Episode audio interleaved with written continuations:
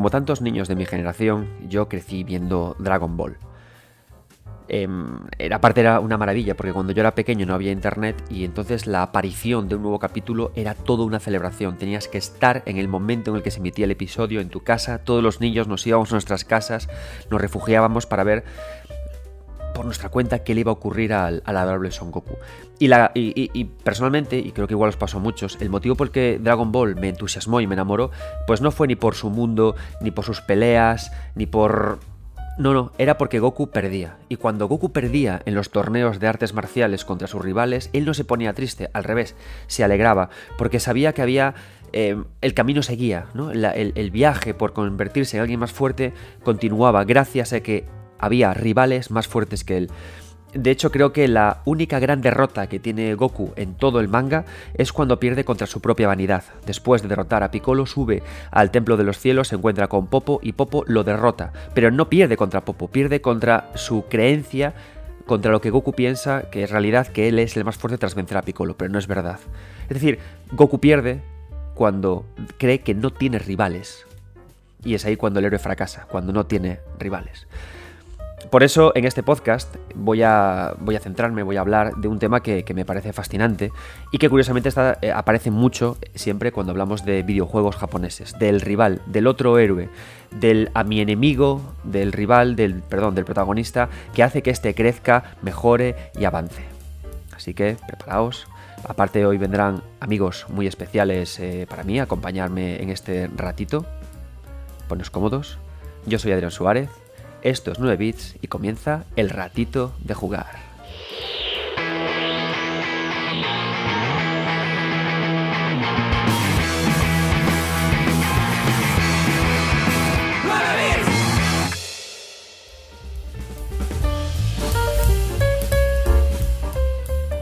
Antes de empezar con este podcast, me gustaría saludar y darle las gracias a dos personas. La primera de ellas es un chico cuyo honestamente su nombre no recuerdo que me encontré en una boda a la que asistí este, este fin de semana y se me acercó y me dijo, eh, hola Adrián, eres 9 bits, que sepas que me encanta tu programa, no me pierdo uno y, me ayuda mucho a obtener una nueva visión de, la industria. Y no es que no me acuerde por nada, sino es que, amigo mío, llevaba eh, tres años sin salir de casa sin mis hijos y eso era una boda y la estaba disfrutando. Creo que llevaba como 14.906 cuando hablé contigo, pero muchas gracias porque fuiste la primera persona que me para para sacar una foto conmigo por, por este pequeñito podcast. Y luego también quiero dar, agradecer a, a Íñigo Elosegui, ciclista profesional del equipo Movistar, que también por Twitter eh, recomendó el programa.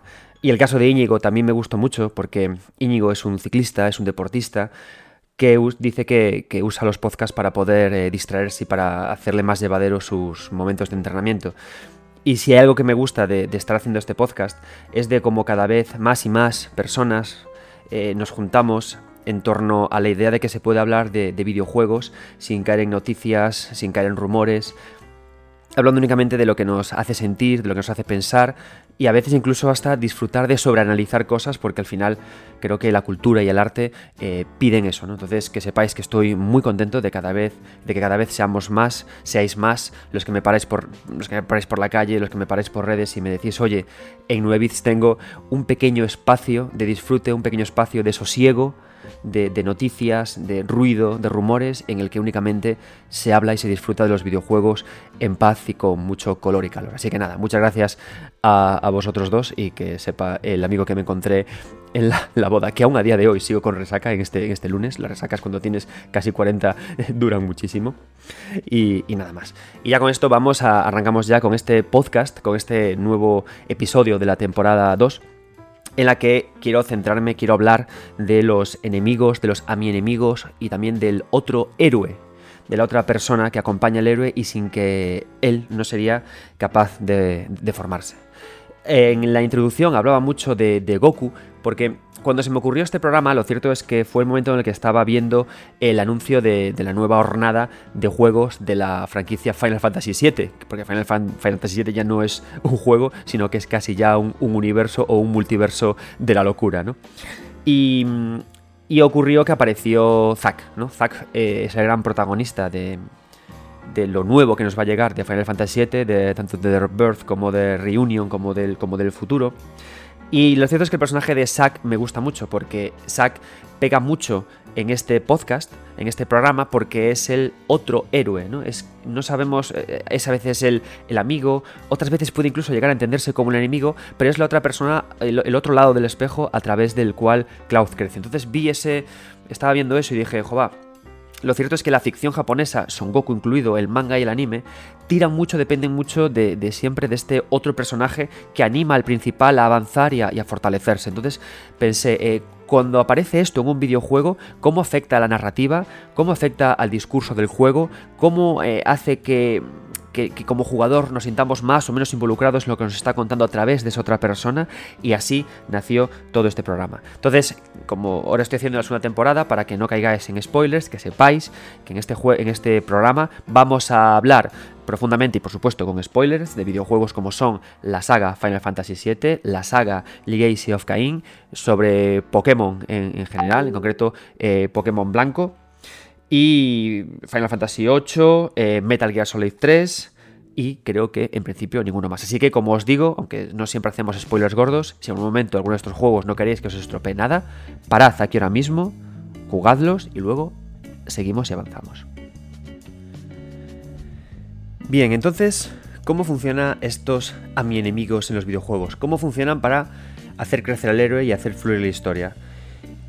Por lo general, y por los casos que he estado analizando, mirando, que he traído este podcast, creo que podemos clasificar eh, a nivel narrativo que cuando ese enemigo, cuando ese rival aparece y se mezcla en tus aventuras, puede ocurrir que eh, hasta el final de la aventura, todo el tiempo, incluso cuando llegan los créditos y the end, en todo momento ese enemigo, ese mi enemigo, ese rival, sigue siempre igual que tú, a tu mismo nivel, de forma pareja. Es decir, que los dos crecéis de la mano sin que se produzca ninguna conclusión a vuestro enfrentamiento, o que la conclusión sea que ambos tenéis que seguir caminos diferentes pero igual de triunfantes. Otra opción puede ser que el rival pierde, pierda y se humille totalmente. Suele ocurrir cuando los rivales acaban tomando caminos oscuros de formas eh, alocadas, ¿no? Cuando quieren ser malos porque sí o cuando la trama así lo, lo desea. En otro momento, y creo que son de los más interesantes, eh, lo que suele ocurrir también es que el enemigo cambie, mute y ese sea su triunfo de por sí. Es decir, que no únicamente nosotros nos fortalezcamos en los continuos enfrentamientos que tenemos con él, sino que él mismo decida no ser tan cabroncete y decida ir por los senderos de la bondad o, que vaya hacia otro lado. Y creo que este es muy interesante porque muchas veces... Eh, nos ocurre que cuando planteamos en una historia a un rival, a este enemigo, a este puchimbol que golpea para fortalecernos, no le queremos dar profundidad, ¿no? Y la ideal es que sí que ocurra esto, ¿no? Que cuando tiene profundidad, a, través de enfrentarse tanto a nosotros, no solo nosotros cambiemos y mejoremos, sino él también lo haga. Y luego, otra opción que puede haber es que el, enemigo, nuestro a mi enemigo, triunfe por encima de nosotros y nosotros seamos los que somos derrotados, ¿no? Que no es un caso que ocurra mucho, pero sucede. Entonces son estos cuatro, estos cuatro, estas cuatro situaciones las que nos pueden llevar a tener a un, eh, a un amigo, un archienemigo o con lo que, queramos trabajar, ¿no? Bien, el tema em, en, los, en los videojuegos, ¿no? ¿Por qué se usa tanto esta idea de amigo, enemigo para poder hacer crecer a los personajes? Mirad, Em, esto es una cosa que hemos dicho muchas veces en muchos programas de, de, 9 bits, y es que es mucho más interesante en un videojuego sugerir que contar. Cuando estamos hablando de, narrativas en videojuegos y estamos eh, hablando de los primeros tiempos de, los videojuegos, ocurre una cosa que es súper simpática con, la gente que juega, ¿no? Tú coges un videojuego, aunque sea un arcade, aunque sea un videojuego de, pura acción, de pura adrenalina, en la que no se quiera contar una historia, pero tu mente vuela, ¿no? Tu mente, el cerebro humano tiene la, la capacidad o tiene la necesidad o tiene el defecto de que necesita siempre eh, darle sentido a lo que ve a través de la construcción de historias, a través de eh, unir hitos, unir información y con ello llegar a, llegar a algo, ¿no? Esto ocurre, eh, uno de los ejemplos que a mí se me ocurren, que primero me vienen a la cabeza, es el caso de, de Street Fighter 2. Street Fighter 2 es un videojuego en el, que, en el que, como tal, la historia da absolutamente igual. Da absolutamente igual. Consiste en una serie de, guerreros, de personajes, que se enfrentan entre sí, cada uno perteneciente a un lugar distinto del mundo. Existe un Ryu y existe un Ken. ¿Pero por qué existe un Ryu y existe un Ken? Pues por el sencillo motivo de que eh, son dos personajes que tienen un, esquema de control muy agradable. O sea, eh, creo que el tipo Ryu, o sea, Ryu eh, con su Shoryuken y su Hadoken y la forma de, jugar y de controlarlo, ofrece un esquema de control que era lógico pensar que más de un jugador lo quería elegir a la vez, es decir, que iban a querer jugarse combate contra combate los dos manejando a Ryus. ¿Qué pasa? Que eh, al principio de los tiempos no había la opción de elegir a dos Ryus, elegir una versión sombra de alguien, porque si lo pensamos no tiene ningún tipo de sentido elegir versiones sombras de, un personaje, es decir, que hay dos clones, ¿quién creó los clones? Bueno, como bien sabemos, en todos los juegos de lucha siempre acaba habiendo una subtrama en la que se crean clones, pero no era el caso, ¿no? Entonces aparece al final un Ryu y aparece un Ken. ¿Qué ocurre? Que cuando tú empiezas a jugar a Street Fighter 2 y empiezas a, manejarlos a unos y a otros, es imposible que tu cabeza no empiece a atar cabos. ¿Y qué quiere decir esto? Que tú vas a empezar a pensar, eh, wow, Ryu y Ken eh, se manejan de una forma muy similar. Y mira, van vestidos de una forma muy parecida. Es muy posible que ambos sean alumnos de un gran maestro. Y de repente cuando cuando eh, ganas con Ryu y, aparece la, escena de victoria, dice, debes entrenar más para poder derrotar a mi maestro, para poder derrotar a Shenlong, para poder no sé qué. Y ves que poco a poco es inevitable que cuando estás yendo en el patio del colegio o vas empieces a hablar entre ellos dos y dices tú, no, no, no solamente es que no solamente eh, son personas que son muy afines la una con la otra, es que también son eh, han entrenado juntos y también son rivales, ¿no? Por eso, claro, uno va de blanco y otro va de rojo. O sea, esto eran las conversaciones que teníamos eh, en el, patio del colegio. Y, ¿no? y todos los demás, todos los demás personajes que había en Street Fighter 2 quedaban muy oscurecidos por justamente por esto. ¿Por qué? Porque nos entusiasmaba averiguar y pensar y decidir qué ocurría entre Ryu y Ken. A medida luego que avanzaron las, que avanzaron las producciones, que, empezaron a llegar series de animación, que llegaron cómics, que llegó Street Fighter Alpha, pues evidentemente poco a poco que hizo Le fue dando voz a todo esto que estaba sucediendo. Ya sí que eran amigos, ya sí que eran rivales, ya sí que... Y luego lo mejor es que en su evolución se les dio una personalidad totalmente diferente a los dos. O sea, a mí me apasiona ver a nivel de diseño y a nivel ya no de lore, sino de cómo, de cómo se expresa quién es alguien a través de sus mecánicas de ataque y de dinámicas, lo diferentes que son los unos de los otros. Al final, eh, Ken, por ser un personaje americano, era más frívolo, era más pasional, por eso se le atribuyó el poder del fuego, mientras que Ryu, por el contrario, al ser oriental, eh, tenía unas, unas características más reflexivas, más de pensar, más de aterrizar en la tierra, ¿no? Más de querer eh, mejorar eh, para mejorar en el combate para ser el mejor, mientras que Ken lo hacía prácticamente por dinero. Cuando veíamos, por ejemplo, la excitante, la emocionante película de animación de Street Fighter, eh, de Animated Movie o de Movie, que es increíble, de Street Fighter 2, vemos como Ken es un actor de cine que, viene, que se deja hasta manipular, ¿no? Por, por Shadowlow, mientras que Ryu, por el, por el contrario, no, únicamente quiere pelear y mejorar. Y le ocurre, le ocurre algo similar a lo que le pasa a Son Goku, que él cuando derrota al enemigo no tiene ningún interés en matarlo ni en humillarlo, porque él se lleva ya el triunfo consigo mismo, solo quiere ser mejor, ¿no? Entonces, aquí empezamos a ver cómo directamente cuando planteamos en una, en una ficción, sin contar incluso nada, a dos personajes que claramente son opuestos, son rivales, y uno crece con, eh, crece con el otro, y no, no es que lo contemos, es que directamente lo sugerimos a través del diseño, planteamos unas ideas de diseño que hacen que a la vez sean similares y a la vez estén en contraste. Y ahí, en ese roce, como cuando rozamos y chocamos entre sí dos palos similares, se crea fuego, se crea el enfrentamiento, se crean las historias que nosotros mismos nos inventamos y creamos, que luego, por supuesto, la desarrolladora puede sacarlas adelante o no. Entonces, ¿qué ocurre? ¿Cómo empezamos a construir estas sugerencias que generan historias que ni existen? ¿Cómo las construimos en la mente del jugador? Con, ideas de diseño que se han usado toda la vida en 16 bits y que también llegan a, nuestro día de hoy. Para empezar, Ryu y Ken son sprites absolutamente similares. Tienen una misma postura, tienen una misma ropa, pero ¿en qué cambian? En los colores. El otro día, cuando estábamos en el anterior podcast y hablábamos del especial de color y calor, eh, hablábamos de la importancia de usar los rojos, los azules, los blancos, la luz del Mediterráneo, pero no hablamos de qué ocurre cuando eh, enfrentamos colores, ¿no? Cuando usamos colores tan diferenciales. Es muy sencillo, además, eh, cuando vemos a Ryu y Ken, entender que a Ken al final es el fuego, que Ryu al final es la luz. ¿Por qué? Directamente por los distintos colores que tenemos y por cómo se enfrentan entre ellos. Eh, en la historia de los 16 bits y de los, y los 8 bits incluso, se ha usado mucho la idea del color para poder mostrar enfrentamientos entre personajes y caracterizarlos como como, iguales, ¿no? O sea, como iguales y a la vez como, diferentes.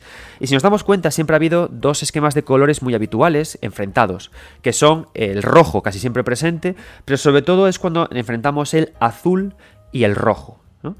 Puede ser también, en vez del azul, el verde, pero suelen ser siempre enfrentamientos entre colores como muy principales, muy primarios, con un simbolismo muy claro, ¿no? El azul, el agua, lo puro, el rojo, lo fuego, el verde, la esperanza, el blanco, lo claro, que están siempre enfrentados entre sí, ¿no? Si ahora mismo cerráis los ojos, os, os ocurrirán un montón de, de diseños de, de a mi enemigos azules enfrentados con rojo. Uno de los más claros que tenemos en nuestra cabeza, mirad, incluso a nivel de enfrentamientos entre compañías, Mario y Sonic, ¿no? Rojo y azul. Pero dentro de la propia Sega tenemos a Sonic y a, Knuckles y que, si nos damos cuenta, para crear también esta amistad se respeta la misma idea que teníamos con Ryu y con Ken. Son dos personajes que tienen una, una, concepción similar, o sea, un diseño básico similar, esos ojos grandes, ese pelo erizado que se les escapa, pero ¿qué ocurre? Que lo que hacemos, igual que ocurre con Ryu y con Ken, es que desde un mismo planteamiento de base de diseño les damos unas características que, que, que, que, que sirvan para acentuar quiénes son mediante cosas diferentes, mediante espacios diferentes. Me explico. ¿Cuál es lo fuerte de Sonic? Lo fuerte de Sonic son sus pies, son sus zapatos, es que corre. ¿Qué es lo fuerte de Knuckles? Sus puños. Es decir, la idea justamente es esa, es darle para, que a nivel visual lo entendamos como rivales y amigos, es que cambien los colores que estén en contraste, suele ser siempre azul y rojo, y que luego acentuemos y llevemos la carga de la atención de los ojos a elementos dispares distintos de su propia anatomía. En Ryu y Ken, ¿qué ocurre? El Hadoken contra el Shoryuken, dos elementos muy característicos de ambos, pero que quedan totalmente marcados y diferenciados por cómo son, y eso le da la personalidad. Si tú a Knuckles ves, lo ves con los puños, tú directamente ya sabes que es un tipo duro, es un tipo que no se anda con leches, que, que, él puede escalar con los puños, ¿no? Mientras que Sonic, ¿cómo lo vemos? por su sonrisa, además, y por tener eh, la velocidad en los pies como un tío ágil, que se escapa, que no se mete en líos. Y así es como definimos a los amigos y, a los enemigos, ¿no? Y la idea que el videojuego funciona así, y por eso tenemos, es tan interesante la construcción de amigos y enemigos eh, en nuestro medio, porque en 16 bits no podemos contar grandes historias, no se podía, no porque no hubiera gente capaz en la escritura, sino directamente porque, porque no había medios, no había capacidad de memoria, no había... Entonces, y teníamos que ir a la jugabilidad pura. Aparte veníamos de la época de los arcades y todavía eh, hacía falta que el videojuego evolucionara más para que el, el peso de la narrativa para que la narrativa tuviera más peso, ¿no? Como eje central del juego. En esta época, el eje central del juego era la mecánica y las dinámicas, es decir, lo jugable. Pero había que sugerir historias, porque los jugadores, como todos los seres humanos, necesitamos catapultas que nos permitan fantasear, soñar, construir historias. Entonces, lo conseguimos siempre de esta forma. El caso de Sonic y Knuckles es súper interesante por eso, ¿no? Porque se respeta mucho este esquema de, azul y rojo. Un esquema que también podemos encontrar, por ejemplo, en la estupenda saga de, Mega Man X con Mega Man y con. Bueno, con X y con, y con Zero, ¿no? De nuevo, azul y rojo. Lo divertido, y que es una cosa que me, gusta mucho, es cómo eh, cuando hablamos, por ejemplo, de Mario y de Luigi, en este caso no son eh, azul y rojo, son rojo y verde. Y aquí viene algo interesante, ¿no? cómo planteamos esta idea, porque en principio estamos hablando de, eh, de enemigos, ¿no? De a mi enemigos. Pero ¿es un a mi enemigo Luigi de Mario? Bien, aquí es donde hay que aterrizar el concepto con el que estamos trabajando. No hablamos todo el tiempo de rivales que se matan entre ellos, que se pelean entre ellos. Hablamos casi casi a un nivel de hermandad, ¿no? Que es lo que nos transmite mucho la idea del manga shonen, que al final es lo que empapa toda la producción japonesa. Si os dais cuenta, Ryu y Ken son hermanos en realidad. Y si entre, y Sonic y Knuckles, al final de todo, sobre todo si vemos las series de animación, acaban teniendo también mucho compadreo, ¿no? La idea al final que hay en las producciones japonesas de videojuegos y de ficción es que a través del combate, a través de la carrera, a través de un elemento muy activo, muy dinámico, se, nos encontramos, ¿no? Los corazones se cruzan, el poder de la amistad y pasamos a, y trascendemos y somos familia. El caso de Mario y Luigi es súper interesante porque ellos son hermanos. Mario y Luigi, como sabéis, tampoco es que Miyamoto hubiera dicho en sus primeros momentos voy a crear a dos personajes, a dos a mi enemigos, que entre ellos crezcan, se compenetren y funcionen. Para nada, para nada. Mario y Luigi aparecieron también por la misma idea por la que aparecieron Ryu y Ken, por la idea de que tuviera que haber dos jugadores que pudieran controlar a dos personajes similares e igualados. Tú si juegas a Street Fighter 2 necesitas tener un equilibrio. Ryu y Ken es como jugar al ajedrez. Todos jugamos con las mismas piezas y nos enfrentamos entre sí. Luego aportamos variedad. Lo mismo ocurre con Mario y Luigi. En el eh, Mario Bros. original, en el que eh, controlábamos a dos personajes, moviéndonos por un escenario en el que saltábamos de plataformas en plataformas verticales, mientras tortugas, cupas y de todo venían contra nosotros y teníamos nosotros que golpearlas para darles la vuelta, tumbarlas y avanzar de fase, necesitábamos jugar con dos personajes. ¿Y qué ocurrió? Que no podíamos jugar con dos Marios, había que jugar con Mario y otra cosa sombra. ¿Qué pasa? Lo de siempre, los jugadores el ser humano tiende a construir historias. ¿Y las historias de dónde nacen? De las fricciones entre elementos. Porque ahí están las preguntas, ahí está la llama que nos hace pensar. Y de esa forma, Mario y Luigi fueron creciendo, fueron hermanos. ¿Y qué pasó? Eh, en Super Mario Bros., en, el universo Super Mario Bros., suele estar muy denostada la versión, de, la, versión del Super Mario Bros. que nos llegó, que, llegó a América. Recordad que cuando se quiso hacer la segunda parte de Super Mario, eh, en, Miyamoto tenía la genialísima idea de ofrecerle a sus jugadores una versión super de su, de su Mario. Entonces creó un Super Mario Bros. alocado de los levels, que os aseguro a día de hoy que sigue siendo un ejercicio de diseño maravilloso. Amo de los levels, uno de mis juegos favoritos de la historia. Es, es adrenalínico, es memoria muscular, es superar lo difícil únicamente con reacción una locura. Otro día hablamos del juego, ¿no? Pero en, pero en América se, se, cogió otro videojuego eh, Doki Doki Panic y se le pasó eh, por encima las skins del universo eh, Super Mario. Bien, este juego suele estar muy denostado en, el, imaginario popular porque se piensa que no es un Super Mario de hecho, pero un Super Mario en realidad de verdad. Pero al contrario, es un videojuego fundamental para lo que es la franquicia Super Mario Bros. porque asentó lo que era el lore de los personajes. ¿Por qué? Porque el, el, el sprite de Luigi se le dio a un personaje que saltaba y flotaba más por los aires mientras movía sus piernas, es decir, que saltaba más alto y que era más ágil. El héroe principal se le asignó a Mario, y luego estuvieron Peach y, y Toad, y lo que hacía Peach es que podía planear con su falda, y Toad era un personaje más robusto y fuerte. Entonces, ¿qué pasó? Que de nuevo, a través de las mecánicas y las dinámicas, fuimos poco a poco definiendo los personajes. Y esa es una idea que sigue todavía a día de hoy. Mario es más sólido, pero Luigi es más ágil. Y son unas ideas que se fueron poco a poco reforzando y fortaleciéndose a través de Mario Kart, a través de los diversos juegos que fueron apareciendo. ¿Por qué? Porque no necesitamos historias para construir historias, necesitamos únicamente la tensión entre, ideas. Y las mecánicas y las dinámicas funcionan siempre para, para generar esto. Y daos cuenta de que nunca ha habido triunfadores ni derrotados en Mario y Luigi. Cuando hablamos de Ryu y de Ken, sí que es cierto que el juego nos deja bastante claro que Ryu es más fuerte, pero que Ken tiene más fama, más popularidad en el universo, ¿no? Por, por, porque, por ser actor de cine. Pero cuando hablamos de Mario y Luigi, nunca hay un ganador. Sin embargo, el que, ha hecho, que ha hecho al final la dinámica del mundo, nuestro, nuestra cabeza, que creamos que Mario es el auténtico héroe porque se le, se le, atribuye estar relacionado con Peach, y que Luigi sea un poco el hermano más eh, alivio cómico, más, más perdedor, porque le asignamos que es un tipo cobarde por la serie Luigi's Mansion. Pero poco a poco asignamos valores a los personajes que se enfrentan a otros por lo que aprendemos al jugar con ellos y asignarle valor a Luigi, asignarle personalidad y verdad a Luigi, a su vez se la da al propio Mario. Bien, vamos a seguir con este podcast dando la entrada a, un gran compañero mío, a, a, Sergio Carlos, al conductor del programa Conexión Trigal, actual CM de Deep Silver y alguien que yo personalmente adoro porque gracias a su programa de conexión trigal de Pokémon, yo he vuelto a la franquicia de Pokémon y tiene muchas conexiones conexión trigal con este, este, con este podcast, porque tampoco aborda noticias, porque tampoco aborda eh, aunque lo hace sobre Pokémon, pero no aborda la actualidad como tal. Es un tipo reflexivo sobre el medio, sobre Pokémon, y por eso le he pedido que nos hable en su visión de cómo los rivales eh, cambian, configuran tanto a la aventura como al propio héroe. Y atended también a lo que él habla sobre los colores de los héroes. Vamos allá, Sergio.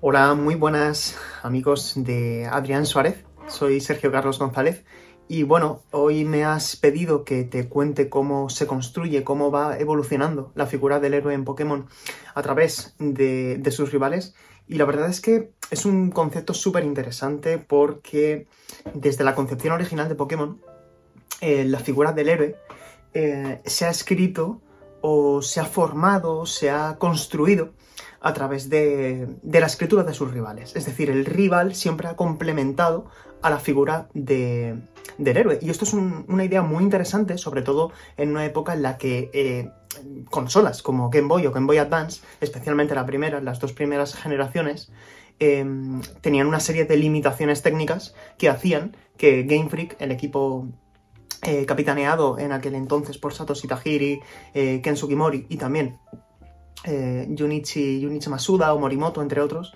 dijeron cómo podemos establecer esta pequeña narrativa implícita sin, que, sin que tengamos que escribir tantas líneas de diálogo porque no va a ser posible. Y lo hicieron a través de mensajes implícitos, otros más explícitos, pero sobre todo con la idea de que el rival, el rival fuese el que empujase al, al héroe a alcanzar su objetivo, que en este caso todos sabemos cuál es. Eh, capturar a, todos los Pokémon, completar la investigación, en este caso eh, en la primera generación, que es en la que me quiero centrar más porque creo que es la que, la que mejor define la génesis de todo esto. Y, eso, capturar a todos los Pokémon y coronarse en la meseta Añil en la Liga Pokémon para ser el mejor entrenador de, de esa región en concreto. Entonces, claro, em, estamos en un momento muy particular, muy particular de los videojuegos, recta final de vida de Game Boy. Eh, Pokémon, digamos que restablece, hace revivir esa, plataforma, ya no solamente a nivel, a nivel local en Japón, sino también a nivel internacional, como veríamos años después. Y tenemos a dos personajes, tenemos a Rojo y a Verde barra Azul. Esto se resuelve de una manera muy sencilla. En, Japón es verde, porque al final, según reconocía Junichi Masuda en una, en una entrevista posterior, el rojo, digamos, se representaba como el fuego y el verde en Japón representaba la paz.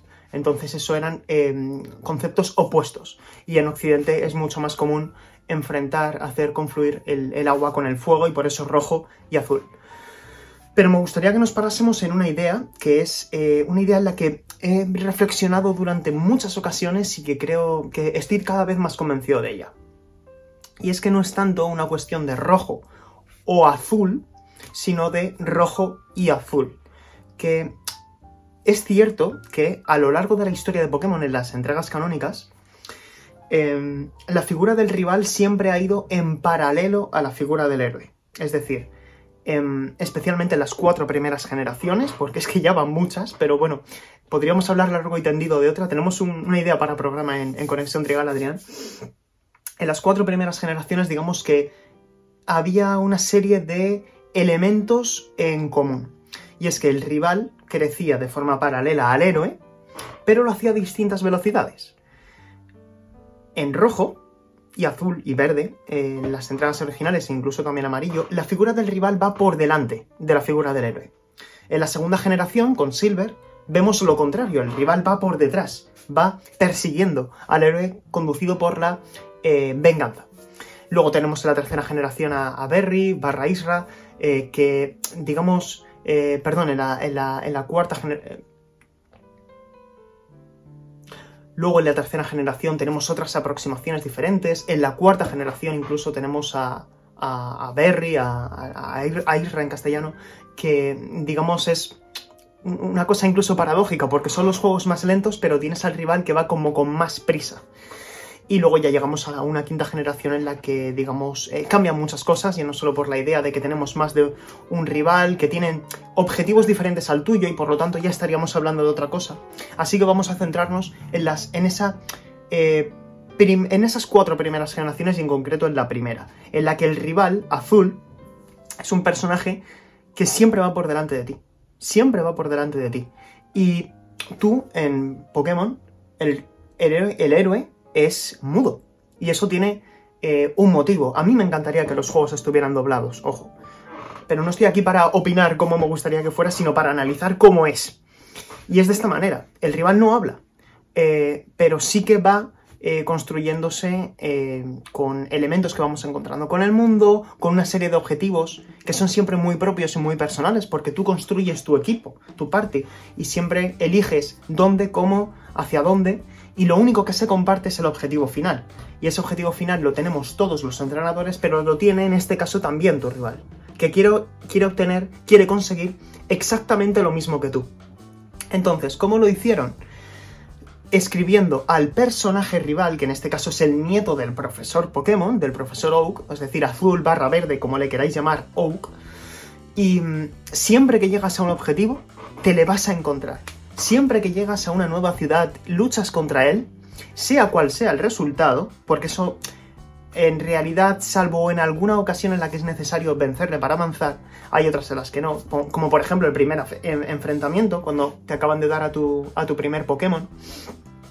Eh, siempre, siempre, siempre, independientemente del resultado, él va a seguir avanzando, va a seguir mostrando ese tono arrogante y eh, te va a empujar eh, de una manera, como, ¿cómo decirlo? Como haciéndote cosquillas, es decir, eh, tú quieres ahora este objetivo, quieres esta medalla, pero yo voy a llegar ahí antes. Y así es como esas líneas en paralelo que van teniendo cruces de vez en cuando sirven para alentarte a que tengas un motivo para llegar a esa meta. Para llegar a esa meta. A pesar de que las líneas de diálogo pues son apenas, eh, podemos decir que incluso superficiales, porque de hecho cuando hablas con los, con los habitantes de la región de Canto en la primera generación, o creo que esto es algo que se ha, repetido, es muy reiterativo, te hablan más de la región, de pasado de la región, de cómo son las cosas, ¿no? Son, eh, bueno, pequeños detalles eh, políticos, incluso sociales, eh, a veces también hablan de tecnología, de economía, pero siempre son cosas muy elementales, que tampoco profundizan mucho más allá, y aquí hago un pequeño inciso. Pokémon siempre, alrededor de su canon, ha escrito esa Em, lo que subyace de todos los lugares que visitas y de incluso los personajes en el manga y en el anime, que en el anime de hecho, a pesar de que sea una serie para niños, hay una serie de rivales, como yo por ejemplo siempre destaco la figura de Polo en la cuarta generación, en la Liga de Sino especialmente, eh, pues es un personaje muy bien escrito, sinceramente, a pesar de que sea... Eh, es decir, es un buen equivalente a un buen personaje sonen mm, eh, a, modo de, a modo de rival desde mi punto de vista. Y también se hizo con Azul, la cuestión es que en los videojuegos, en los videojuegos, hay una cosa que a mí me llama mucho la atención. Y es que tú podías vencer Azul en todos los enfrentamientos, en todos. Le vencías, le vencías y le volvías a vencer. Pero prestemos atención al verbo. Le vences, no le derrotas. Esa derrota mm, yo creo que realmente eh, no llega nunca y es poco a poco como te vas dando cuenta de que no es rojo o azul, no es va a ganar uno o va a ganar el, el otro hasta llegar al final de la liga Pokémon. Cuando vences a Lance, al alto mando, al líder del alto mando en la, en la meseta en la región de Kanto, ves que ese no es el final, que has ganado la liga Pokémon, pero todavía no eres el campeón. Y hay un motivo, y es que hubo alguien que llegó antes que tú, Azul que eh, intrépido, con un equipazo, eh, con esa postura de siempre eh, mirarte por encima del hombro y dejarte claro que tú eres un poquito como una especie de escoria. No, siente odio porque creo que la figura, el, calificativo de, odio tampoco es correcto. Se representa mejor en la figura de Silver en la segunda generación. Aquí es más como dejarte a ti como en un segundo plano, ¿no? Como que el azul está por encima de ti.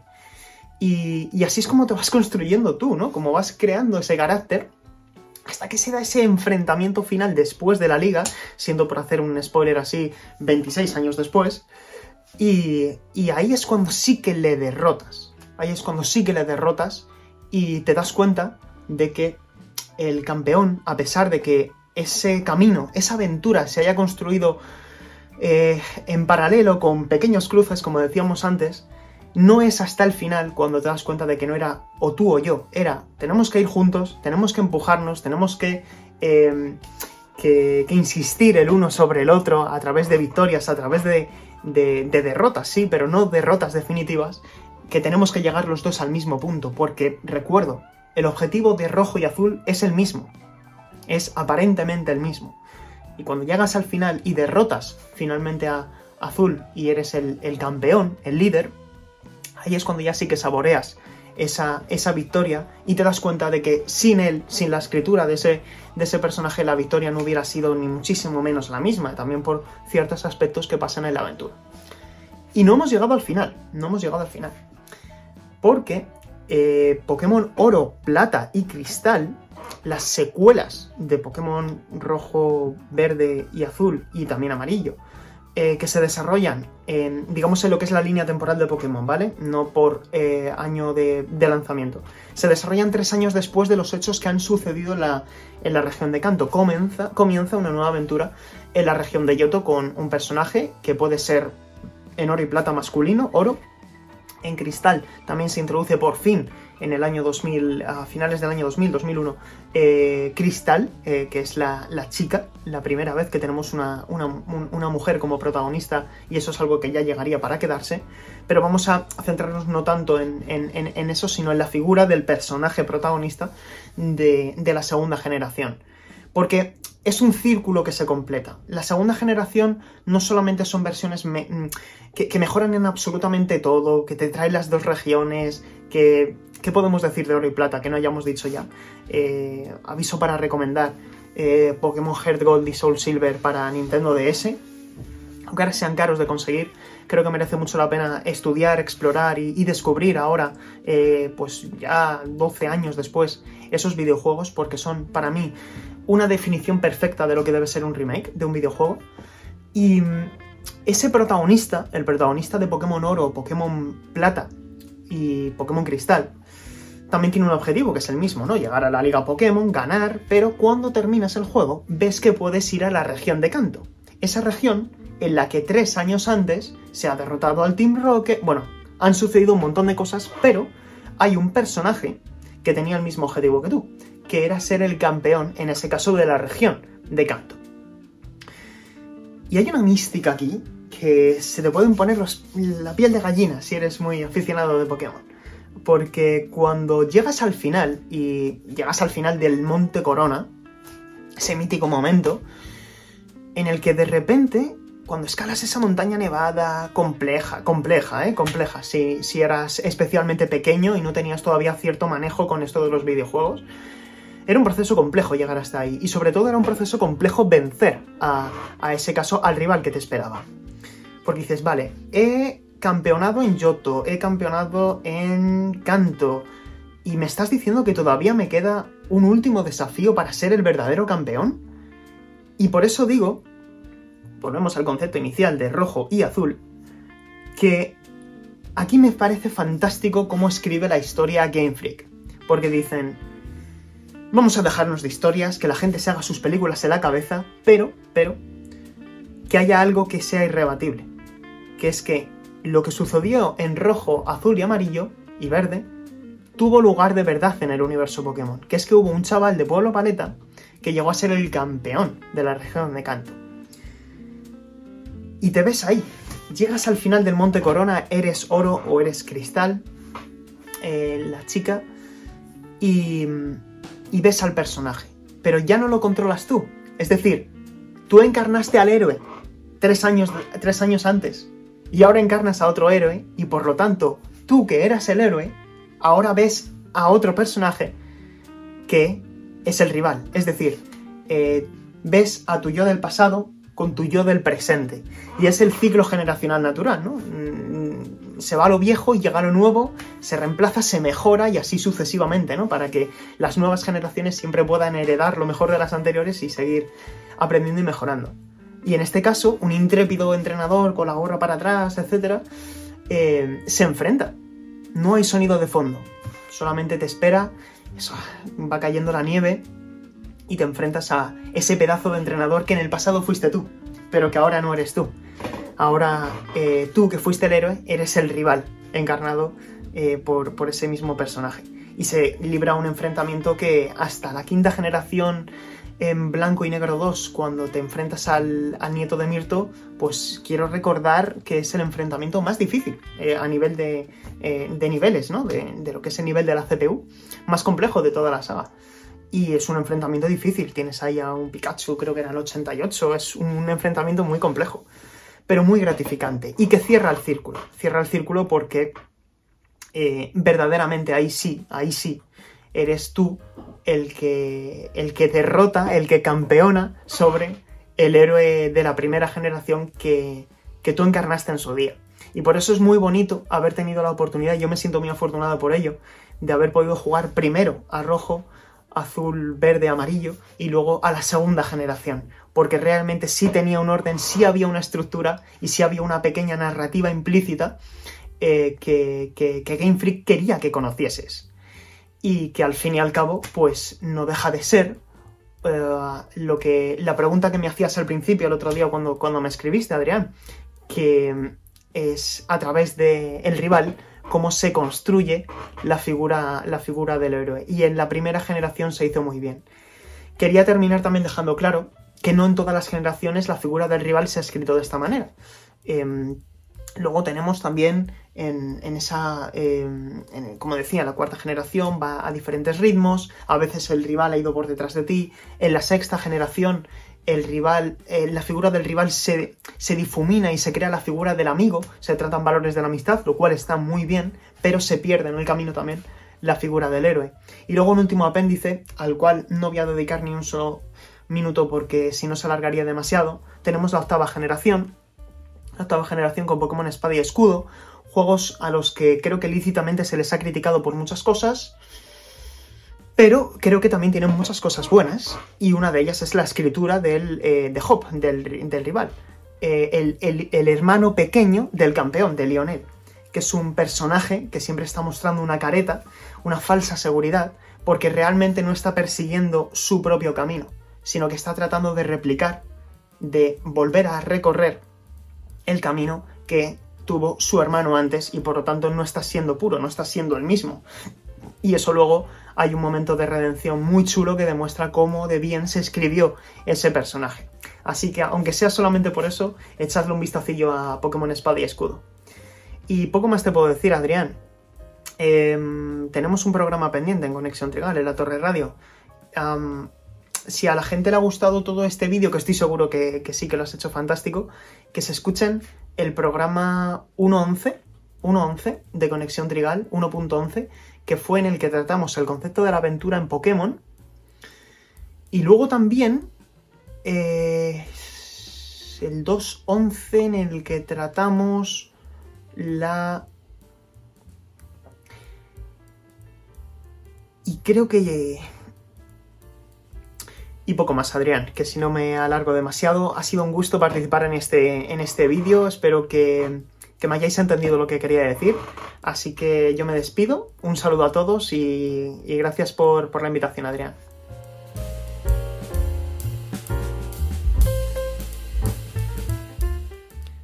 Muchas gracias, Sergio. Bueno, como veis en Pokémon, la idea del rival es, eh, es, formidable, ¿no? Al final, a mí la saga, jugar a Pokémon en general, siempre me ha gustado mucho, porque es una franquicia curiosa, porque bajo ese manto eh, infantil, ligero, liviano, siempre hay pinceladas y destellos tan interesantes como es la construcción del rival, o cómo juegan con las generaciones, o con, el pasado y cómo lo, mezclan con el presente, ¿no? A mí personalmente el, videojuego de Pokémon que me hizo meterme muy fuerte con Pokémon y, amar la saga es Pokémon Blanco, que lo jugué también para poder hacer un especial al lado de mi, de mi buen amigo Sergio. Me encantó eh, Pokémon Blanco porque trabaja mucho con, con, con, con N con el que para mí es el mejor villano de, toda la saga de Pokémon. Una persona, un individuo que eh, en contra del esquema de, amigos y enemigos que, que planteé antes, eh, representa, o sea, hace algo que es como muy de ficción japonesa, ¿no? Muy de, muy de narrativa compleja japonesa, que es plantear una conclusión de su aventura de Pokémon Blanco en el que no hay final. Es una. En el, toda la vida se plantea preguntas, enfrenta a ti sus preguntas, combate a combate, pero cuando acaba el juego él no da una conclusión, simplemente quiere seguir buscando.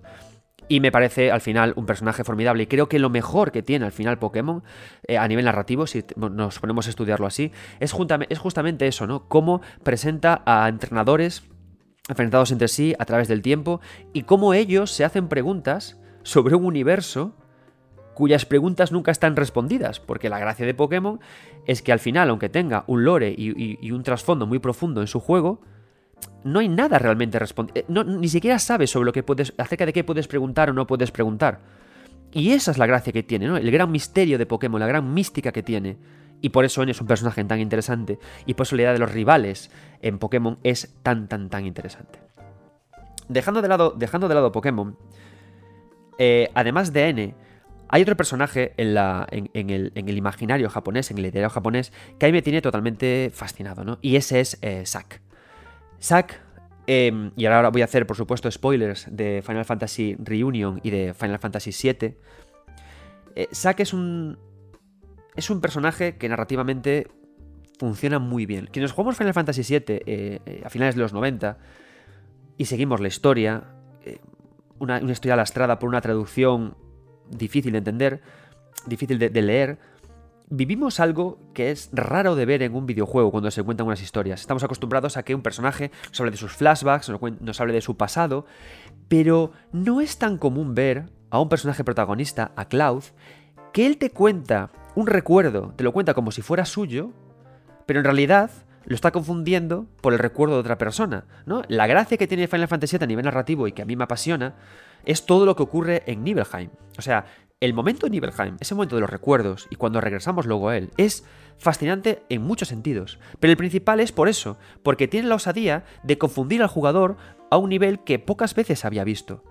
Cloud te habla de su pasado, te habla de cuando fue con Sephiroth a Nibelheim. Pero en realidad, cuando avanzamos en el juego nos damos cuenta de que él no era él, el, Cloud era Zack en el pasado, y Cloud no era más que un, que, un pequeño guerrero de Shinra que los acompañaba a ambos, a Zack y a Sephiroth, de vuelta a Nibelheim. Y es la leche porque eh, Cloud, como, como, un buen, eh, como un buen personaje de manga, Cloud crece en su enfrentamiento con Zack, pero no por una lucha directa, sino por la sombra de él, por querer crecer y ser como él, por sentirse él, por ser él el recuerdo que tiene de sí mismo hasta el punto que el juego nos lleva a un, a un instante en el que se sugiere que Cloud está enamorado de Aeris, cuando resulta que Aeris era la pareja de Zack. Pero él hasta asume ese rol eh, sugiriendo que él es la pareja de él, ¿no? Entonces al final acabamos controlando un personaje en Final Fantasy VII, a Cloud, que en Advent Children, al final de la película Advent Children, cuando hay un destello de luz al final y vemos a Aeris, vemos que en el más allá, Aeris está con Zack, pero no contigo. Y nosotros manejamos al final siempre a este personaje, a Cloud, tan encumbrado en el mundo, a este personaje principal tan encumbrado, que no es más que un eco mal llevado de quien es en realidad Zack. Y Zack en ningún momento le odia. Al contrario, Zack es el que le salvó la vida para poder seguir adelante. Y es un caso muy paradigmático cuando estudiamos a, personajes, para cuando estudiamos la, construcción y la relación entre héroes y personajes que lo construyen, porque Zack no odia, y la gracia es que Cloud jamás será capaz de superar el recuerdo de Zack, porque Zack es perfecto en sí mismo, es un tipo íntegro, es un tipo feliz, es un tipo hecho a sí mismo, es un tipo que lucha, y Cloud en realidad no es alguien más que le roba su presencia, que la devora, la come y, y se hace con ella, ¿no? Por eso es tan interesante el ejercicio que Tetsuya Nomura y su equipo están haciendo con Final Fantasy Rebirth y con Final Fantasy Remake. Porque, por lo que hemos visto en los trailers y por lo que se, anuncia al final del DLC de Yuzi, Zack está vivo y habrá un reencuentro entre Zack y, y Cloud. La pregunta ahora es, ¿qué Zack es el que se encuentra con Cloud? Es un sack que llega de la línea temporal del Final Fantasy, Fantasy original, es un sack que llega de Reunion, es un sack que aparece ahí en un tiempo diferente. ¿Qué ocurrirá con Cloud? Aeris, que sabe y es capaz de ver más allá del tiempo y más allá de las líneas temporales, ¿a quién decidirá? Es un enfrentamiento que va a ser crucial en todo esto que estamos hablando de amigos y enemigos y de cómo uno se construye con el otro. Es cierto que la serie de Final Fantasy, en especial lo que son Final Fantasy, los Final Fantasy de PlayStation, siempre han crecido muy en la tensión entre amigos y, enemigos.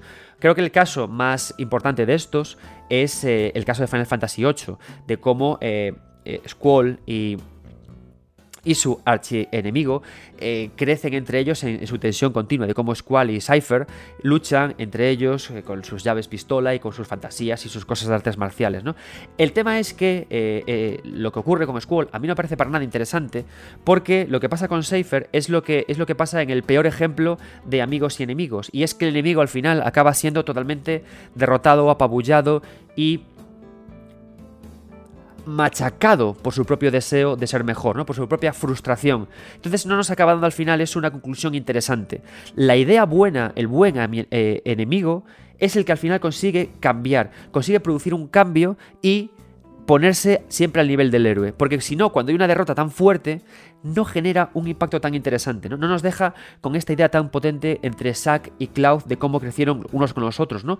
O cómo los entrenadores rojo y azul crecieron, como nos contó, eh, como nos contó Sergio, ¿no? Incluso con el personaje de, N o incluso como Ryu con Ken, que son siempre dos personajes que tienen una, un enfrentamiento siempre súper, súper, súper interesante.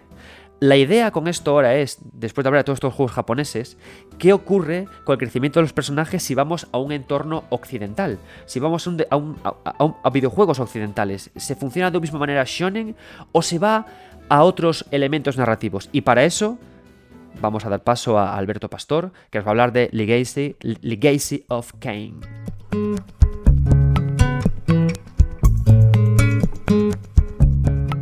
Pues continuamos con mi querido eh, compañero, jefe, eh, Alberto Pastor, redactor, bueno, jefe de contenidos de 3D Juegos, y que lo traigo hoy a, a 9 bits porque necesito la visión, la visión occidental de lo que es el, personaje, el mi enemigo del héroe, de cómo lo construye, de cómo lo configura. Y la cosa es que Alberto Pastor sacó no hace mucho un artículo en 3D Juegos súper chulo de una de las franquicias que más me fastidia no haber jugado, porque me parece que a día de hoy es muy complicado jugarlas bien por haber nacido en la primera PlayStation y lo que se supone a nivel mecánico y de control, que es la saga Legacy of Kane, eh, Blood Omen, de la que quiero, mi querido Alberto Pastor, que me hables de por qué es tan interesante y cómo los héroes crecen en su continuo conflicto.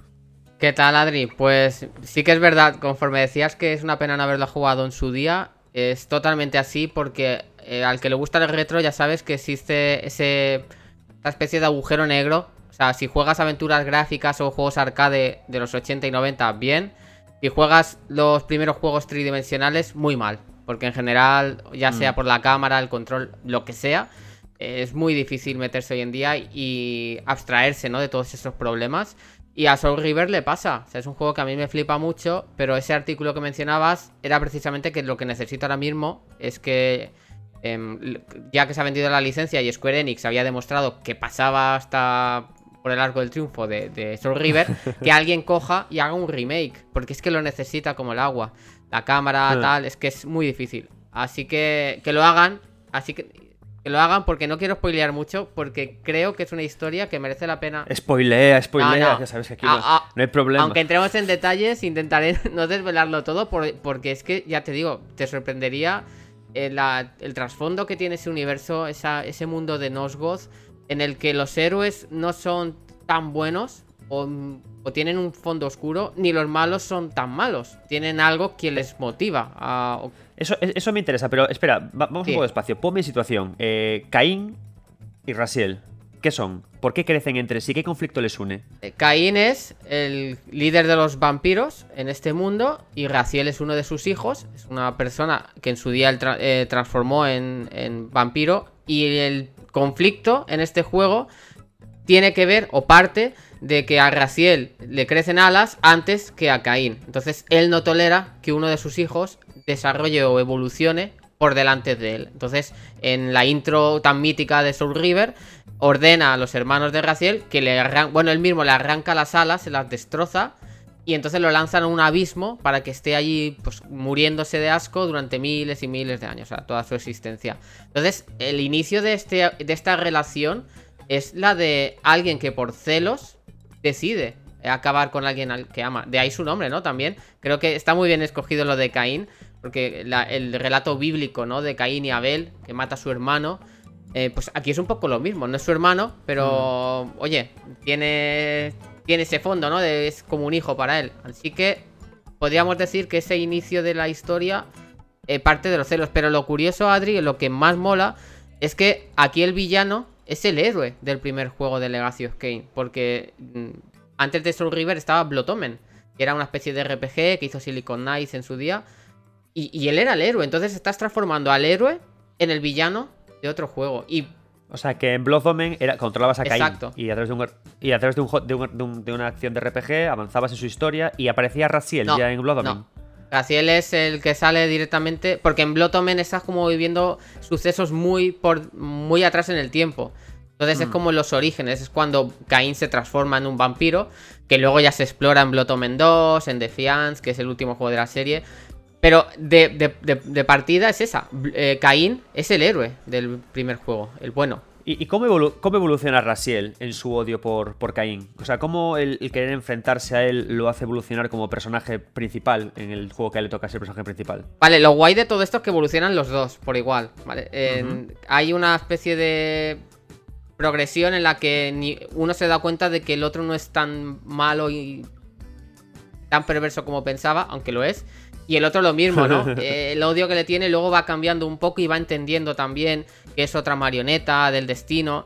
Entonces, es un equilibrio muy guay en el que tú como jugador estás eh, percibiendo todos esos cambios, ¿no? Eh, obviamente tú cuando empiezas Soul River odias a muerte a Caín porque lo que te acabas de hacer es una canallada a nivel máximo, o sea, te ha destrozado la vida y tú has resucitado como un segador de almas que básicamente eres un zombie, o sea, es que ni, ni siquiera, no sé si- os ponéis ahora una imagen de, de esa, esa mm, tela, ¿no? Que lleva, esa bufanda que lleva tapándose la cara, es porque no tiene mandíbula. O sea, es que es, es un cadáver andante. Entonces, la persona que te ha transformado en esa, tú como jugador ya le tienes odio. Te da igual que en el uno fuera bueno, lo que sea, te da igual, tú quieres matarlo, a él y a todos sus hijos. Entonces, eh, lo que mola de Soul River, de la saga en general, es que va cambiando mucho esa perspectiva. Obviamente odias a Caín, pero cuando entiendes por qué Caín ha hecho ciertas cosas, dices, oye, pues es que a lo mejor no es tan malo, ¿vale? O- no deja de ser, eh, Adri, una actitud muy pueril. Lo de tú tienes alas, yo no, te, te- te las arranco Mm. y te mato. Eso no cambia. Pero Raziel sí que se da cuenta de que son marionetas y que los dos están siendo eh, como. Les están controlando y les están llevando a hacer cosas que a lo mejor no habrían hecho si no hu- hubieran sido influidos. Y mola, ¿no? Porque tiene Ah, mucho vale. trasfondo. Eh, eh, también os digo que hace tiempo que no lo juego y estaba revisando la historia y me estaba volviendo loco. Porque veía nombres que no sabía de qué iba la historia. Puto lore, ¿eh? Siempre igual, siempre liándolo todo. Entonces, al final entiendo que eh, la evolución que tienen ellos es que eh, alcanzan un equilibrio, ¿no? Entre lo que ambos desean, odian o aman. Y luego van a- quizás a por un enfrentamiento de los dos juntos, a por un enfrentamiento final, unidos. Sí, me- mira, me gusta que digas lo de equilibrio porque tú que eres tan de buscar el lore, como esta sección que tienes en 3D juego ahora, eh, Ay, es con lo que me gano la vida, amigo. pues eh, básic- para que te des cuenta de lo que acabas de decir, el equilibrio. Caín es el guardián del pilar del equilibrio. ¿Vale? En este mundo de Northgard hay como los pilares, nueve pilares, si no recuerdo mal, sostienen lo que es la existencia del mundo. El de la muerte, el del tiempo y el del, el del equilibrio. El líder de ese pilar, el guardián, es Caín. Y es curioso, ¿no? Porque Caín, por egoísmo, por un sentimiento tan humano como no querer morir, eh, lo que está haciendo es romper el equilibrio del mundo. Y todo eso es lo que motiva que, que desencadene una serie de cosas que son las que al final transforman a Raziel, primero en vampiro, después en ese segador de almas. Y es lo que mola, ¿no? Que tú ya estás viendo cómo ese equilibrio está afectando a los dos. Porque Raziel, en el Soul River, controlas a Raziel, pero tú acabas en la, lo que es la historia hasta el último juego que se ha publicado. Ahí llevas a los dos personajes. O sea, es que nunca. eh, Hmm. Caín nunca llega a ser ese malo, malísimo villano de manual. O sea, es una persona que tiene cosas muy malas y que hace cosas muy malas, pero ellos dos se dan cuenta de, que tienen que trabajar juntos, de que lo que les afecta es algo que ya no es solo de ese mundo, sino que va mucho más atrás en el tiempo. Entonces es como esa disputa eterna, ese, ese ciclo de la vida, ¿no? De, hay algo que desde los orígenes está afectando a otra cosa y eso te motiva, pues al final a, a los dos les obliga a trabajar juntos. Y me parece genial, ¿no? Porque pasa de ser un héroe a ser el villano. De ser un villano a, bueno, es un malo, pero le puedo llegar a entender. Y luego al final estás con los dos jugando. Y mola mucho. Es curioso porque ahora que te oigo, em, y pensando en The Last of Us Parte 2, e incluso en, Monkey Island, es como que cuando se presentan villanos en muchas narrativas occidentales y, y crecen eh, junto con el héroe, lo que al final persigue el juego es que el jugador entienda que los dos son iguales en realidad, que son como reflejos de un mismo espejo. Y en el caso de Legation of Cain y Blood Omen, a través de, de ceder el control a ambos, pero ocurre también, por ejemplo, en, en Last of Us Parte 2, ¿no? Que al final la clave es esa, entender que los dos son, todos somos héroes y villanos a la vez. Pues sí, mira, es tal cual. Y el ejemplo de, de Last of Us es perfecto. O sea, es un personaje que tú puedes odiar porque ha hecho algo que odias que haya hecho, pero a la vez estás diciendo, oye, entiendo que lo haya hecho y podría hasta justificarlo, ¿vale? Entonces, el Legacy of Kain no llega a ese nivel de profundidad porque también es un juego propio de su época, ¿no? Los giros de guion están muy metidos en el final de cada juego, que te dejaba con esa sensación de Dios mío, tengo que seguir la aventura.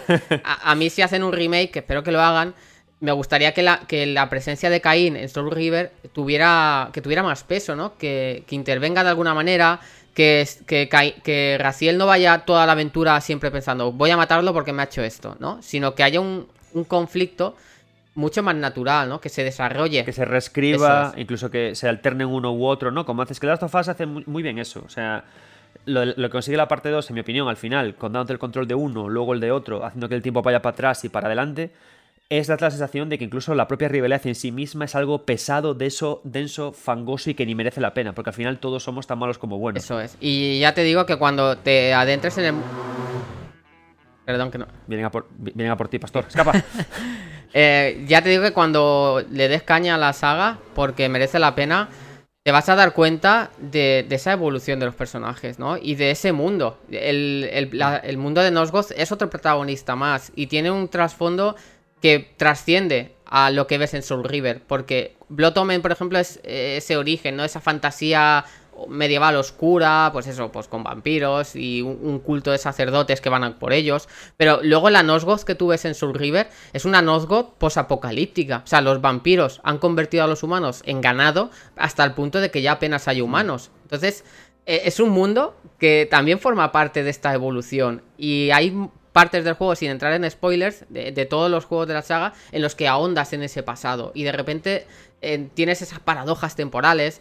Y, de ahí te por, por eso te digo que esa evolución entre Cain y Raiziel da tanto juego. Porque lo que ha- durante un juego piensas que es así, de repente te dicen, no, es que esto es así, pero por una razón. Y entonces tú ya estás jugando de otra manera. Y ya no ves tan, tan primaria esa relación, ¿no? Al principio es eso, quieren matar a Caín porque es malo, pero luego te das cuenta de que, oye, que Caín también es malo porque alguien lo ha hecho así, ¿no? Y, y Mm. hasta el propio Raciel se da cuenta de eso, ¿vale? Y creo que eso es lo importante, que Raciel se da cuenta de que ese padre, esa figura que lo transformó y que lo, y que lo llevó a ser tan poderoso, es, está, por dentro está podrido. Podrido porque le, le ha pasado de todo en su vida. Y, joder, es que lo digo y tengo ganas de jugarlo otra vez. Te estoy- sí, sí, te estás viendo, te, te noto en el tono, eh, tío. Te estás viendo arriba, en plan. bueno, Alberto, pues un millón de gracias por este acercamiento a Legacy of Kain Soul River. Tus palabras serán lo que me acompañen hasta la llegada de un remake. Porque te juro que los tengo en Vita eh, descargados y de vez en cuando lo intento otra vez por el bien de mi, de mi saber de videojuegos. Pero madre de Dios, cómo cuesta. Sí, sí. Pero nada, un placer. A mí ya te digo, un placer hablar contigo y un placer hablar de Legacy of Kain. Así que para otra ocasión, pues ya me llamas y hablamos de otra fricada de estas, occidental. Tú, de- tú, Pues tú me, tú me cultivas a mí en el japonés y yo en las cosas occidentales. Lo occidental, porque como también haces en tu buen podcast Los Frikizoides, junto con el buen Manchilla, Man- Mansilla, vosotros me dais la luz de lo, de lo occidental que a mí me falta. bueno, tío, pues un abrazo grande y nos vemos. Adiós, un abrazo.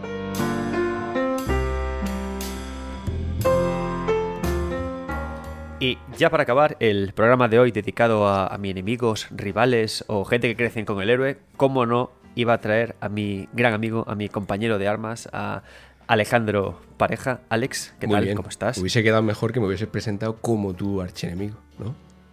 Tu, También es tu verdad, máximo sí, sí. rival. A través de los cuales, de los roces Claro. mutuos, llegamos a triunfar en el mundo En realidad no, pero molaría, ¿no? Contar que ahora te inventaras una historia. Pues empezamos siendo rivales, pero no. Deep Lore. Era mi padre. Que, que va, que va, si, si- si yo me acuerdo hace, hace un montón de tiempo cuando alguien preguntaba, ¿y a quién ponemos de jefe Mundo Gamers? Y yo dije, pongamos a Alex, que es el listo. Él nos llevará, nos llevará a buen puerto. Pues el enemigo eras tú entonces. claro, sí, no, no, yo lo que te decía, pues, bueno, claro, el enemigo del Mundo Gamers. Claro, lo llevará a la ruina. bueno, pero al tema.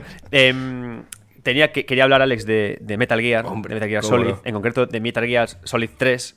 Y dije, joder, tengo que traer a, a mi, El mejor mi a mi pareja para hablarme de estas cosas. El mejor juego. Porque al final, tío, si te das. Bueno, en realidad, yo te, cuando te llamé te dije, vamos a hablar de The Boss. Porque me parece un ejemplo maravilloso de cómo alguien ayuda a otro alguien a crecer. Pero en realidad, eh, todo Metal Gear entero está basado en el roce Claro, entre dos sí. personas. Bueno, está basado en lo que pasa con The Boss, en realidad, si lo piensas todo. O sea, porque Metal Gear Solid 3, Pero- cronológicamente, ¿no? Es el primero. Bueno, no, sí, ¿no? Sí, es el primero. Eh, y todo lo que viene después viene a raíz de lo que pasa eh, con esa relación, ¿no? Entonces, eh, Mm, mola. pero- Pero, bueno, ¿a qué te referías? Sí, que pero no te tú- estás refiriendo a eso. Claro, a que- no, no, no, no, me, refiero a Ah, eso, me refiero sí. a que empieza todo con un choque entre The Boss y, y Big Boss. Luego es un choque entre él y. Zero. Luego es un choque entre Snake. Es decir, todo, todo, toda la historia de final de Metal Gear es, es el roce entre dos fuerzas que se. que una lucha contra la otra. Y al final acaban todos como la Sí, mierda. a ver, lo, lo diferente es que, claro, eh, eh, la lucha. se puede spoiler, ¿no? Como siempre. O sea. vale. Ah, sí, sí, bueno, amigos míos, 9 bits, spoilers a, a De todas formas, plenis. si hay algún descerebrado que no ha jugado a los Metal Gear y al 3, pues joder, pues no sé qué hace aquí, ¿no? Pero bueno, eso No, es no. tema. Eh, eh, el juego es mejor que Sí, este sí, podcast. claro, Para, o sea, ¿qué haces? juega y luego ¿Qué vuelve. haces con tu puta vida de mierda? La cosa es que a diferencia, claro, o sea, el, el choque, ¿no? Por así decirlo, de The Boss y, y- y Snake, el que por aquel entonces era todavía Snake, claro, mola porque todo el juego está construido en, en- en torno a él, ¿no? Incluso cuando todas las conversaciones, todos los diálogos que Snake tiene con Zero son para recordarle que tiene que luchar con The Boss. Cuando eh, se encuentra con Eva, son para hablar de The Boss. En realidad todo el juego está construido en base a The Boss, es esa figura materna, ¿no? O bueno, va más allá, ¿no? Porque incluso lo dice el propio Snake, ¿no? Cuando habla con Eva y le pregunta, pero The Boss, es que no entiendo esto de qué va, ¿no? The Boss era como tu madre. Y dice Snake, no, no, va más allá de eso. Y dice, tu amante. Y dice, que no, que no, que es que, o sea, no es ni una cosa ni otra, esto va más allá, ¿no? Todo es una construcción para llegar al final. Y lo que mola es que, claro, no es el típico mm, choque entre un enemigo eh, de toda la vida o que antes era tu amigo pero que se vuelve malo, ¿no? Que, que eso lo hemos visto muchas veces, sino que en realidad ni Snake ni el jugador, que eso por, por eso a mí me flipa siempre, no quieren llegar a ese momento, ¿no? No sé si tú lo ves así, o sea, bueno, Snake por supuesto, pero tú como jugador, eh, según te van contando todo, tampoco quieres llegar a ese momento, ¿no? No quieres luchar contra ella.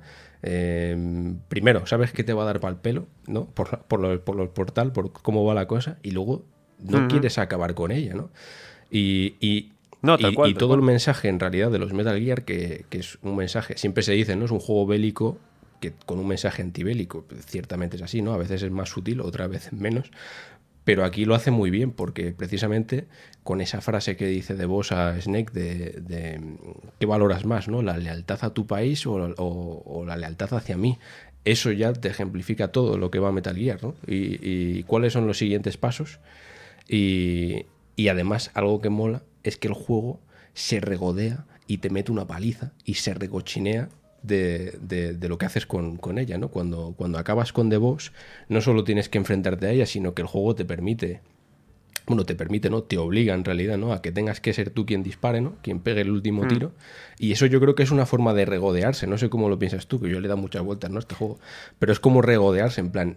La le tienes que pegar tú el tiro, ¿sabes? Y no hay manera de evitarlo. O sea, esto no es un quick time event, no es un- una elección. Bueno, puedes apagar la tele, ¿no? Pero yo creo que eso no es una opción dentro del juego, ¿no? O sea, tienes que hacerlo. Ah, nunca se sabe. Tienes que hacerlo, ¿no? Tienes que matarla tú y te jodes. Y luego, la última media hora del juego es para que te jodas más, ¿sabes? En plan, la que has liado, tal y cual, ¿no? Y eso conlleva todo lo demás. Entonces, hay algo guay que no sé, no mira, me ha lo voy a, voy a comparar a Boss con Sephiroth, no sé si estás de acuerdo, como ese enemigo, gran enemigo, que siempre está presente aunque luego salga poco.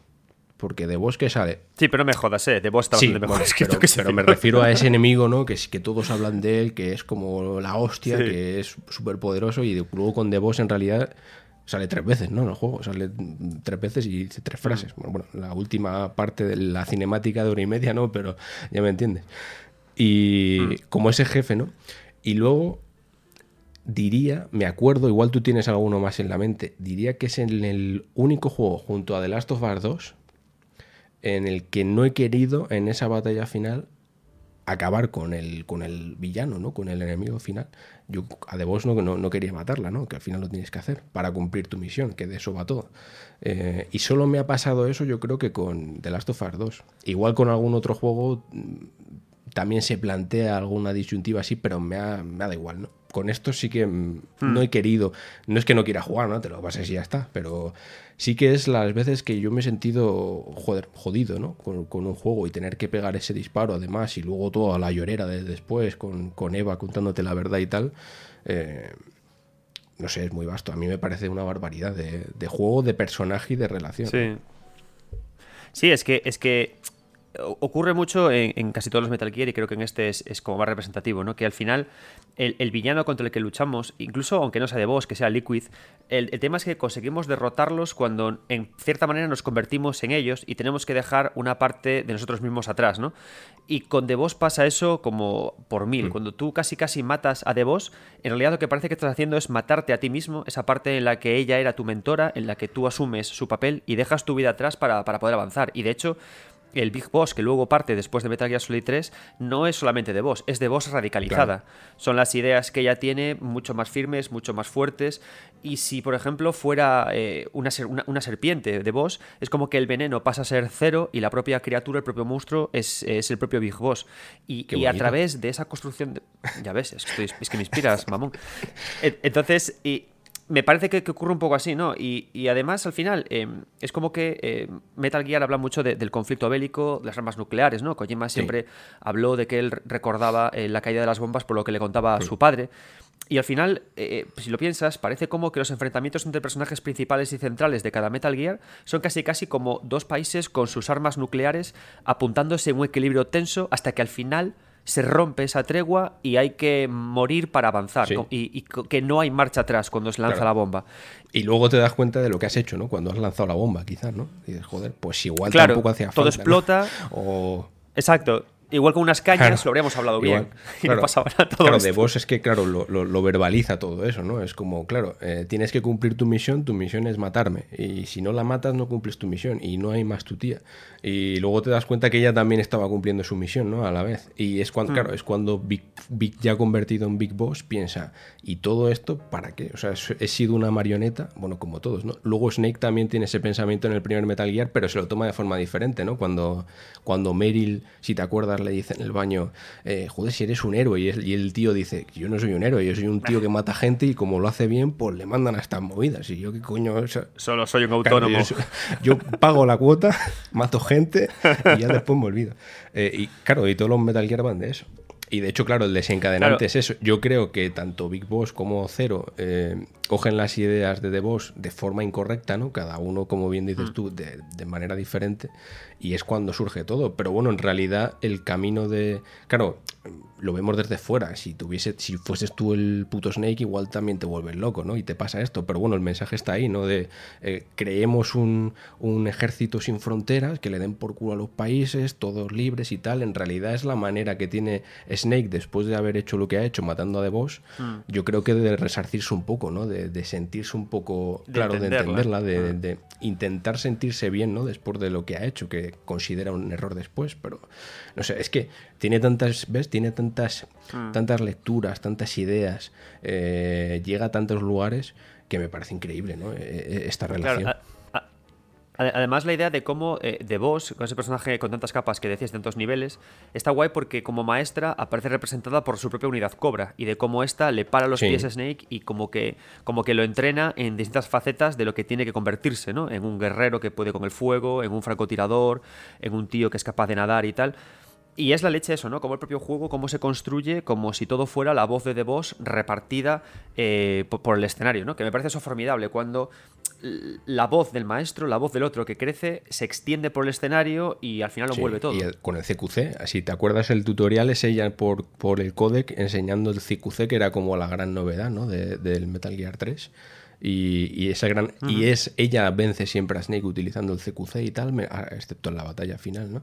Sí, eh, es eso. Eh, la es, que está, es que está todo bien, es que es acojonante, ¿no? Es que está, es que está increíble.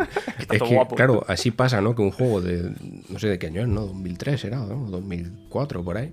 Eh, la época buena, Alex, la, época, buena. buena sí. Yo he tenido que esperar hasta 2020 o así, y no es lo mismo, ¿no? Lo que plantea de Last of Us 2 en ese eh, sentimiento que yo te hablo, pero... pero es muy similar o sea, el rollo, cómo se construye. Intenta que, te sientas mal haciendo algo que el juego te obliga, ¿no? Que también es parte incluso del mensaje del propio Metal Gear 3 en este caso, cosa que mola mucho.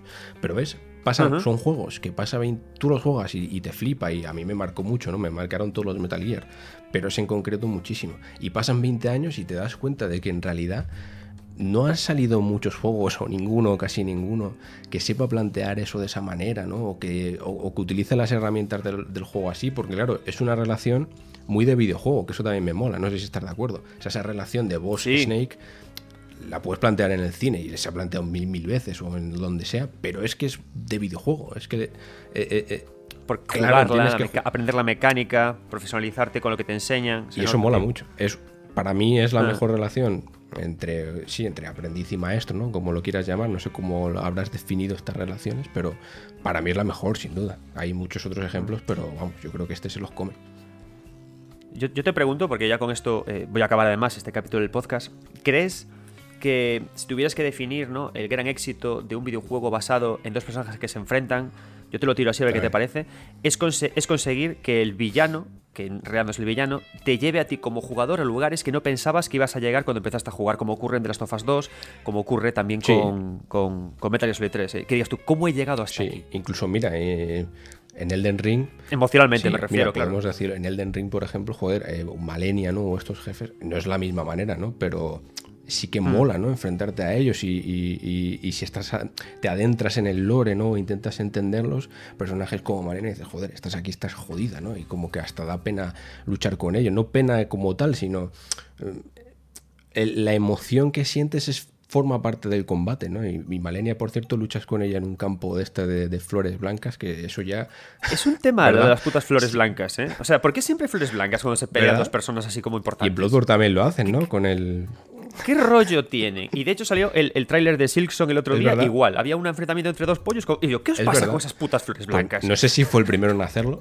Eh, ese enfrentamiento de Boss Snake, que yo recuerde, sí, igual había alguna cosa, o es una referencia a otra cosa, no tengo ni idea. Pero sí que es verdad que como que sea. Te, te diré, Ahora que lo dices, tío, te juro que creo que en el libro que, del Padre de las Almas Oscuras, creo que busqué qué flor era y hasta eché un carrete largo. Sí, sí, es una flor, sí. Pero no, me acuerdo. no me acuerdo. Disculpadme.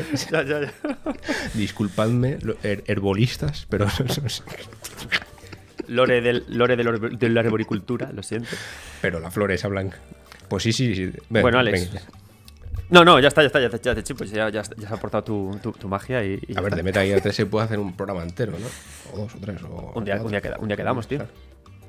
Cuando ya quedamos. Bueno, tío, pues oye, sé que eres un hombre ocupado ahora que trabajas en, Planeta, en IGN y no te quiero más tiempo, ha sido precioso. Ya hablaremos, ¿no? ya hablaremos, ya hablaremos. Bueno, tío, pues nada más. ¿Algo que quieras, eh, ¿quieres hacer promoción de algo? No, en realidad no. La haré, pero no de momento. Pues nada, pues nada, pues, uh, pues un abrazo. Que vaya bien. Un abrazo. Sed bueno. Venga, tío. Chao, nos vemos. Adiós.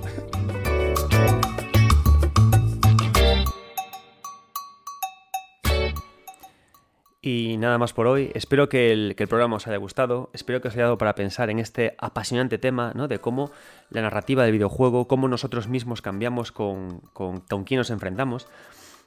Y también espero que sea un programa útil para, darnos cuenta de que al final lo que más nos gusta en, un videojuego son los personajes que están ahí, los personajes que, construyen la trama, los personajes y cómo se relacionan entre ellos para, hablar con nosotros, para hacernos sufrir, para hacernos cambiar y para hacernos llorar. Al final son esos personajes los que nos llevamos a nuestro corazón cuando apagamos el videojuego. Y nada más, muchas gracias a todos. Yo soy Adrián Suárez, estos 9 bits y nunca dejéis de jugar.